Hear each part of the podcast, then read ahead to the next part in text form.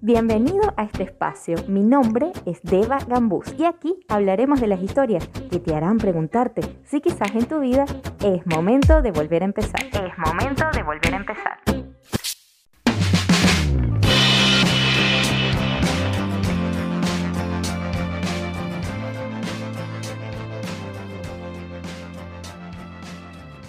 Hola, hola, ¿cómo están? Hoy por aquí les traigo un episodio que habla de si debemos contar o si debemos mantener en secreto nuestros planes o proyectos. En este tema de volver a empezar, como se llama el podcast, em, siempre tenemos algo nuevo por ahí bajo la manga, ¿no? Al menos en mi caso, y más ahora que me he estado reinventando más, siempre como que hay algún proyecto que quiero compartir, algún plan que está en mi cabeza, alguna propuesta de algún negocio nuevo por allí. Y bueno, el punto del asunto es que yo me preguntaba si tenía que contarlo, o mejor dicho, quería contarlo, pero no sabía si debía porque obviamente siempre nos han dicho que como que lo mejor es quedarse callado. Por lo menos yo recuerdo que a mí me decían que, que uno tiene que guardarse las cosas y que mientras menos diga mejor. Que como que lo mejor es quedarse calladito y, y ya, porque, o sea, como que la gente opina y, y a veces es hasta envidiosa si es un tema de que tienes algún negocio o algún emprendimiento que quieras hacer, entonces la gente como que lo empava, ¿no? Está ese concepto de que le lances su mala vibra a tu proyecto, entonces tu proyecto no se da. Pero entonces me pasaba que, justamente estaba emprendiendo tantas cosas y estaba tan emocionada con todas las cosas que estaba pasando que quería contarlas, pues quería compartirlas con el mundo y decirles, hey, miren, estoy en esto, no sé qué tal, pero estoy emocionada, quiero ver qué, qué sale de aquí, eh, son nuevas facetas y todo esto.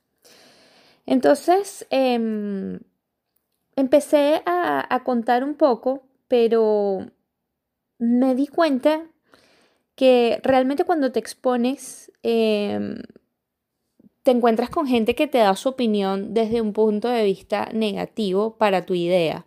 Si por ejemplo tú estás creando una idea de la cual todavía no te sientes muy seguro o te estás lanzando un proyecto o algún emprendimiento pero no lo tienes completamente definido o tú todavía tampoco estás seguro de tu proyecto pero ahí vas con el miedo y viene alguien que con muy buena intención te dice algo que mm, es, es, una cosa negativa, o sea, tiene la mejor intención del mundo, pero es algo negativo para lo que estás haciendo, y te, te tumba la emoción y te frena y te frustras y, y empiezas a ver como que, ay, verdad, yo como que no debía haberme metido en esto, yo para qué me pongo a inventar, y fue algo que me pasó a mí. Les cuento que justo cuando me metí en el tema de lo del concurso de Miss Sudamérica, eh, a pesar de que no lo había contado mucho, lo conté como que en núcleos muy cercanos, estaba eso de que, mm, como que para qué te vas a meter en eso a esta altura. Y más que yo estaba en una posición en la cual no tenía empleo y mm, no estaba buscando empleo realmente porque, bueno, estaba haciendo mi certificación de life coach y en teoría, eh, pues es algo de lo que deseo vivir un poquito más adelante cuando ya esté más preparada. Pero bueno, no tenía empleo, no tenía una fuente de ingreso y de paso meterme como que a algo que pareciera una pérdida de tiempo, pareciera algo de vanidad, del ego, de estarse mostrando para que los demás te acepten por tu belleza o por lo que sea que figures en un concurso. Entonces eh, parecía como que no tenía ningún sentido que yo estuviera haciendo eso. Y, como digo, lo conté en núcleos muy cercanos y la gente realmente te da sus opiniones para bien. Y ese para bien eh, lo digo entre comillas, estoy haciendo comillas en este momento. Y no, no porque la gente tenga mala intención, de nuevo, la gente lo hace para tu bien, pero a lo mejor para ti no está bien recibido. Yo estaba como que quiero hacerlo, estoy súper emocionada de que quiero hacerlo, pero tenía mis dudas de verdad de que, ah, ¿será que de verdad me voy a meter en esto? Y más que todo lo dudaba por un tema de, de, de si iba a ser capaz de asumir un compromiso como representar a mi país en un concurso de belleza a mis 39 años. O sea, como que eh, eh, es un compromiso, pues, ¿no? Y te tienes que preparar y te tienes que exponer a la prensa y te tienes que exponer al escarnio público y a lo que la gente te diga. Entonces, eh, me creaba un poquito de inseguridad, a pesar de que quería participar, como que, uy, ¿será que de verdad me meto? Y entonces viene alguien y te dice como que, ¿qué vas a hacer tú metiéndote en eso? O sea, ¿para qué? Y te, te, te corta así, te pincha los globitos, te, te rompe un poquito el corazón y tú dices, o bueno, te desanimas un poco y lo mismo me ha pasado con, otro, con otros de mis proyectos, ¿no? Cuando empecé lo del, lo del coaching y, y, son cosas que a lo mejor la gente no las entiende y por eso quizás su, su visión, eh, no sé, como, como de incredulidad o de ¿para qué? La gente, yo, yo creo que tiene un poco el chip en la cabeza de que uno debe hacer algo porque le genere dinero o porque le genere algo en retribución, ¿no? Sobre todo en estos tiempos que de pandemia y que todo el mundo ha quedado como que sin trabajo y todo lo demás, ¿no? Incluyéndome. Pero entonces está ese chip o esa creencia de que lo que haces lo haces por dinero o por retribución y se te olvida el factor felicidad o, o que hagas algo porque realmente te hace feliz que hagas algo porque te llena, que hagas algo porque alimenta tu espíritu, que hagas algo porque sea un servicio para la comunidad, que hagas algo que no obtengas retribución monetaria, pero el estado de paz, de calma, de alegría, de felicidad, de crecimiento personal y experiencia que te da compensa que tú no tengas una retribución monetaria. Y para mí, participar en ese concurso era by far ese concepto. O sea, de lejos ese concepto. O sea, me iba a retribuir tanto, me va a retribuir tanto, ya lo estoy sintiendo, todavía no ha sido. Pero me va a retribuir tanto que es como que vale la pena, para mí vale la pena. Y al final, pues bueno, la decisión igual es de uno, ¿no? Y uno, uno lo comenta, escucha los comentarios, eh, acepta las cosas que, que sean como críticas constructivas, si eso existe, no, no, me gusta mucho el concepto de crítica constructiva. Yo diría más bien como una opinión desde el amor o desde otro sentimiento y que te sirva a ti para, para, para implementarlo y te ayude a crecer. Pero bueno, volviendo al punto de si debemos hablar o si debemos quedarnos callados. Eh, si no quieren verlo por el lado eh, de los comentarios buenos o malintencionados, de la gente que te pincha el globo, de la gente que es envidiosa, porque lo ve como, bueno, eso es esotérico o místico y yo no creo en nada de eso, o sea, yo lo cuento y listo. Quiero contarte, si eres de ese team, que hay un lado científico de la neurociencia que explica el por qué nosotros no debemos contar las cosas. Y resulta que nuestro cerebro confunde el decir con hacer. Eh, nuestro cerebro cree que tú realmente cuando dices las cosas ya las hiciste, o sea, él no diferencia, tu mente subconsciente no diferencia si cuando tú estás diciendo algo lo estás diciendo porque ya lo hiciste o porque simplemente lo estás pensando. Entonces, ¿qué pasa? Como él siente que tú ya lo hiciste, o sea, lo cuentas con mucha emoción, como que, no sé, estoy ahora empezando a hacer dieta y que bien me va y estoy comiendo sano y he rebajado, no sé, tres kilos y, y lo cuentas con aquella emoción, a pesar de que no hayas llegado a tu objetivo final o no hayas culminado tu dieta, tu cerebro asume que tú estás alegre y que la gente te felicita en retribución y eso es como que ya completé mi tarea. Y como ya completé mi tarea, ya no tengo que esforzarme más. Él ya lo da por hecho y le baja eh, la motivación, le baja el esfuerzo.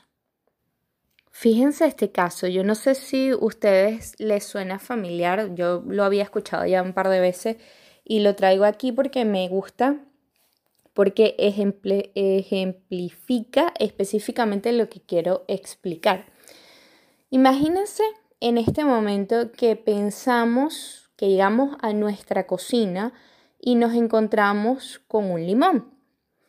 Acá en donde vivo en Perú hay unos limones amarillos grandes, rugositos, espectaculares, parecen de foto. Pero imagínate que en tu casa tienes quizás el clásico más chiquito verdecito, ¿no? Tomas este limón, lo sientes, sientes su corteza, sientes esta rugosidad, lo cortas con un cuchillo y en la, en la medida que lo vas cortando, inmediatamente sientes su olor como del campo. Te llevas una mitad de ese limón a la boca, lo aprietas con tus dientes y sientes inmediatamente cómo derrama su acidito, su jugo en nuestro paladar. Percibes ese balance perfecto de la acidez y de la dulzura. Fíjate algo. Quizás si me estabas escuchando con atención, es probable de que en este momento estés salivando, porque tal cual como les decía, el cerebro no distingue. El cerebro no sabe si lo que te acabo de contar sucedió en la vida real o tu mente se lo imaginó o lo estás escuchando de mi voz en un podcast. Es por eso que tenemos que tener cuidadito si es que vamos a darle al cerebro la, orden de que ya ese plan y ese proyecto que teníamos lo ejecutamos. Bien, entonces en resumen de todo esto que les he contado, vamos a ver cuál sería la recomendación si es que es tu caso de que tienes algo por ahí, algún plan o algún proyecto y quieres saber si lo cuentas o no. En primer, el primer punto, cuenta poco o cuenta a medias. No te eches el cuento completo de todo lo que planeas hacer con lujo de detalles. Simplemente como que da un abrebocas. Oye, estoy averiguando, no sé, los locales para montar un futuro negocio. O estoy averiguando locales, no sé, quizás emprendan algún negocio o algo, ¿no? No estás diciendo qué es lo que vas a hacer, no estás diciendo de qué va a ser tu negocio, no estás diciendo cuánto vas a invertir, solamente estás dando como un abrebocas. Así también lo hice yo. Oye, estoy metida en algunos proyectos ahorita que, bueno, tienen todo mi tiempo y me encanta, estoy emocionada, por ahí les iré contando y ya, ¿no? Como que dejar la intención, pero no revelar tanto detalle. Eso evita que la gente te comente, te dé su opinión, su crítica, lo que hablamos. En fin, punto número dos. Rodéate de mentores o gente que te impulse. Ya hablamos de que esto de que la gente te haga comentarios puede ser que sea con su mejor intención, pueden ser familiares o amigos súper cercanos y aún así desanimarte por completo si en caso tal tú no estabas seguro de tu plan. Y muchas veces pasa, sobre todo cuando estamos empezando algo, que todavía tenemos ese sustico, ese miedo, esa inseguridad de lo que estamos haciendo y entonces vienen y nos dicen algo que no es. Entonces, no importa qué tan cercano sea tu círculo al cual le quieras contar ni qué tanta confianza le tengas, creo que lo mejor es que te busques a una persona completamente objetiva una persona que te impulse a salir adelante y en esto me refiero a mentores, a un coaching, em, no sé si psicología en, alguna, en algún caso, dependiendo de cómo estés trabajando tu tema o tu emprendimiento o tu nuevo proyecto pero que sea alguien que no sea como que te conoce o algún amigo referido, sino que sea alguien bien objetivo, bien fuera, que te pueda dar realmente herramientas para manejarlo y que ahí sí puedas desbordar todas tus emociones y puedas desbordar todo el cuento que quieres contar. Por último, porque también pasa que hay gente que si, si quiere contar por el hecho de que se siente presionado a hacer, y esa era mi última recomendación. Si tu caso es que tienes un plan, digamos, em, más pequeño, por así decirlo, o una meta más bien a la que quieres llegar, por ejemplo, eh, terminarte de leer un libro, quizás, o mm, una dieta que estés emprendiendo, pudiera ser. Entonces, la cuentas a modo de que alguien te ayuda a hacer ese seguimiento. Pudiera ser que veas a alguien y le digas, oye, me estoy empezando a leer este libro, eh, vamos a hablar de la semana que viene porque te quiero ir contando algo y así tú te motivas a lanzarte el capítulo completo o a lanzarte el libro completo en esa semana para que lo puedas discutir con alguien y, y así cumplas lo que prometiste, ¿no? De alguna forma vas a sentir presión a hacerlo, porque una vez también que está como que a la luz pública, te presionas un poco a hacerlo y a llevarlo a cabo.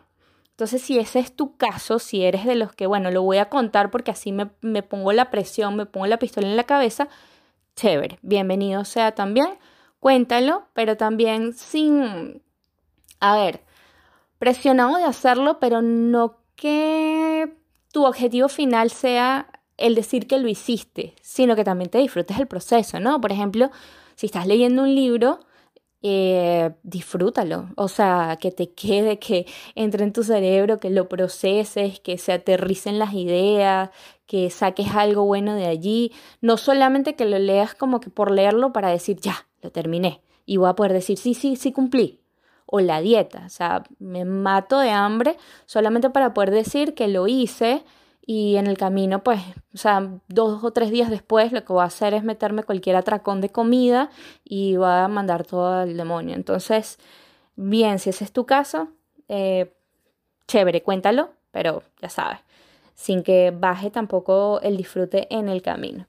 Entonces, bueno, mi conclusión de todas, todas, todas estas historias es que creo que lo mejor definitivamente sí es quedarse calladito todos los planes hasta que ya ellos brillen por sí solos, todos tus planes y proyectos. Em, nada, no tengo más nada que decirte. Me va a encantar saber si en este momento estás pasando por alguna historia similar. Gracias por escucharme. Te dejo la cuenta del podcast arroba es momento de volver a, empezar. Escríbeme por ahí qué te pareció, coméntame, compártelo, me va a encantar. Y ya nos vemos en un próximo episodio. Besitos, chao, chao. Gracias por escucharme. Si te hizo clic alguna de estas historias, escribe en la cuenta del podcast arroba es momento de volver a empezar. Arroba es momento de volver a empezar. Chao, chao, hasta un próximo episodio y recuerda que lo mejor siempre está por venir.